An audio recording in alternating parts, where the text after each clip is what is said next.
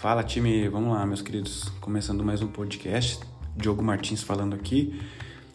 Já aproveita e segue lá no Instagram Diogo Underline Corredor e Dominando Pace lá no canal do YouTube. Bom, meus queridos, hoje o nosso assunto vai ser tipos de treino de corrida, né? Que eu sempre falo, sair para correr é diferente de treinar corrida, né? Então, hoje eu vou mostrar, vou estar tá compartilhando com vocês 10 tipos de treino que faço e faço com os alunos aqui do time e te ensinando também como você pode estar realizando esses tipos de corrida. Então, vem junto comigo para a gente não perder tempo lá, porque tempo é muito valioso para nós. Então, vamos lá. Vamos começar com os tipos de treino. Uh, o treino longo né, é um, uma corrida com maior duração de tempo na semana ou maior quilometragem na semana, tá? Treino progressivo, tá?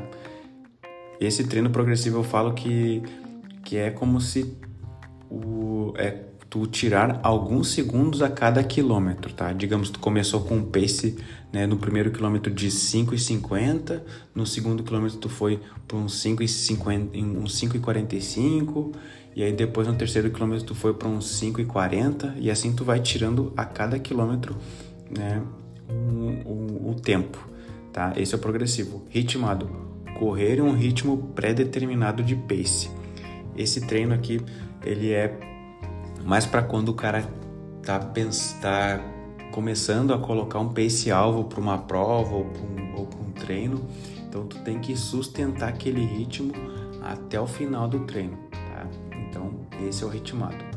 Cross country, meus queridos, esse aqui é um dos meus preferidos, que é correr em ambientes naturais, como chão batido, cascalho, grama.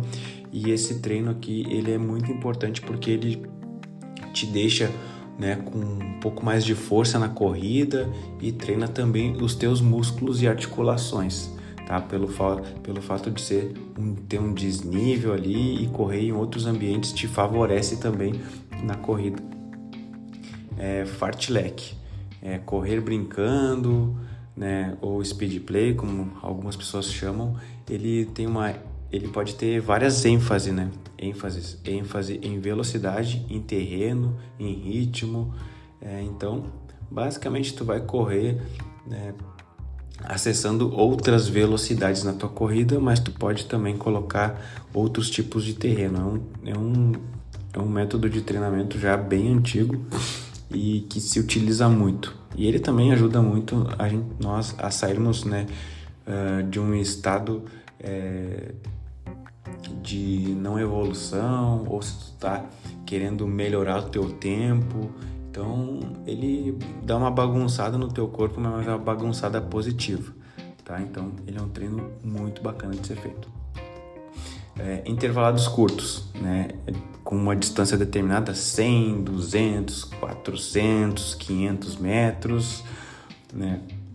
Então esse aí vai te dar mais, mais potência, vai te dar também mais velocidade e vai te dar mais força na corrida. Intervalados longos, né? Que é aqueles né, também que tem distância determinada, 800, 1000, 1500 e até 2000 metros. Esses aqui, eles vão te ajudar a sustentar um pace, uma velocidade.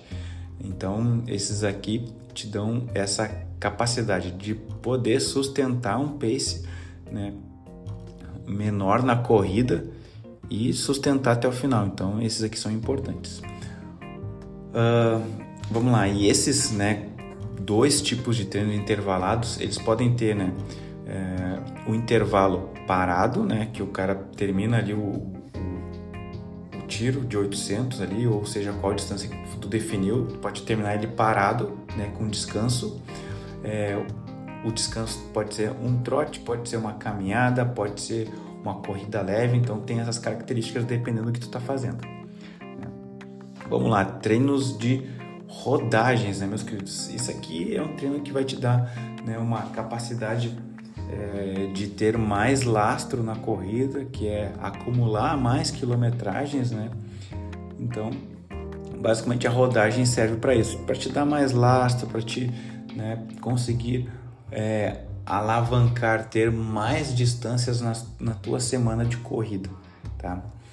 Próximo treino de subidas, que seriam né, corridas em rampas, subidas ou com maior ganho de elevação. Então, esse tipo de treino de subida ele é importante, né? principalmente numa fase de base ali, né? que tu tá querendo melhorar tua força, ter mais ali é, capacidade de contração muscular.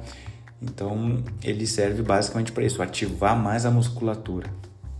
Vamos para o regenerativo, que é uma corrida para uma recuperação de uma prova ou de um treino mais forte que tu realizou num dia anterior.